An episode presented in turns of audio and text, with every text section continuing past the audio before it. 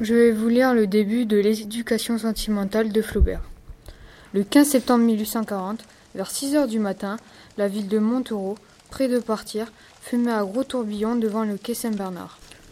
Des gens arrivaient hors d'haleine, des barriques, des câbles, des corbeilles de lin gênaient la circulation.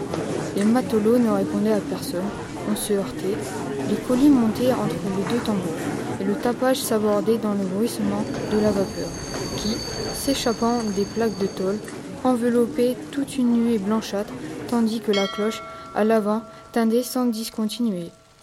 Enfin, le navire partit, et les deux berges peuplées de magasins, de chantiers et d'usines filèrent comme de larges rubans que l'on déroule. Puis il embrassa, dans un dernier coup d'œil, l'île Saint-Louis, la Cité, Notre-Dame et bientôt Paris. Disparaissant, il poussa un grand soupir. Monsieur Frédéric Moreau, nouvellement reçu bachelier, s'en retournait à Nogent-sur-Seine, où il devait languir pendant deux mois avant d'aller faire son droit.